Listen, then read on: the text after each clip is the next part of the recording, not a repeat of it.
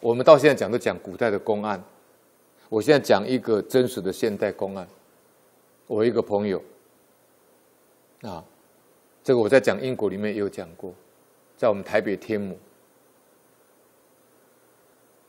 那他早期非常的辛勤努力呢，也买了很多产业。他生了两个儿子，那么大儿子呢是讨债来的，赌博输了很多钱。那二儿子呢很乖巧，帮他做生意。那当时我是在士林分局当督察组长。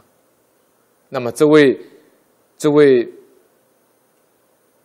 妇人呢，他是我们当时的士林分局的义警分队长。那。有一次我去查勤呢，那派出所的所长在跟我讲，说那个义警分队长呢已经自杀死亡。我说问那个所长说为什么自杀？他说被他大儿子害死了。那么当时他还没有自杀的时候呢，他就有一次请我吃饭。啊，因为他本身呢都打那个胰岛素，他有糖尿病，肾也不好。所以就注射那个胰岛素，所以他什么都不能吃，看着我看着我吃。当时呢，我还没有吃素。啊，当我知道当时我就知道他很有钱。那他大儿子呢，输掉的钱呢，他总共我这位我们这位义警分队长呢，大概身家呢，大概有三亿左右的台币。他的大儿子呢，赌博输了一亿，然后他就非常的。气愤呢，把他大儿子呢就软禁在我们台北市四零七的延平北路，叫人家看管软禁。但是这个业力呢，这个业力呢牵连呢，就像我们一般的行李飞弹一样，这个业力是不可思议的。第三天讲业力是不可思议的。结果他的儿子呢被软禁在延平北路，最后还是被这些呢赌徒找到。再把他带出去赌呢，又输了台币一亿，所以他总共三亿的身家呢，被输掉两亿。这位分队长非常的伤心呢。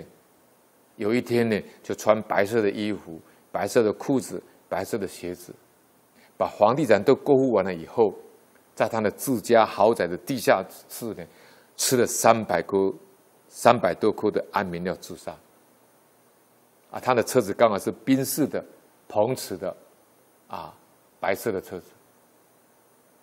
后来他在他在停关期间呢，他的大儿子拜托所长说呢，可不可以请帮他锁灵呢？一天五百块。那个所长看不下去了，说他不孝子。那么这个故事后来我在去年二零一四年啊，我到日本。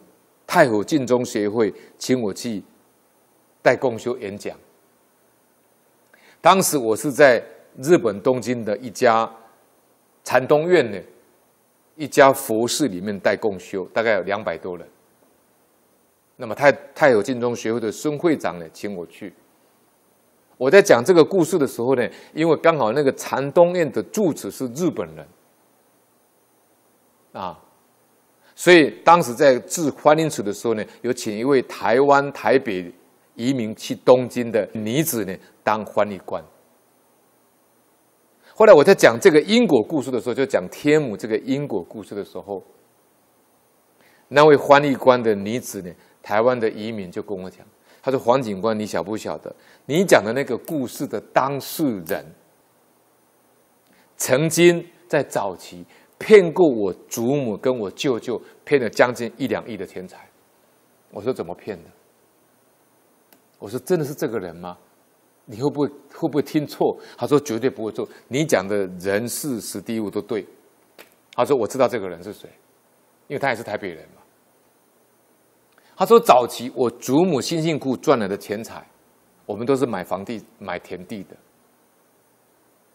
他说你讲的那一位分队长那个人。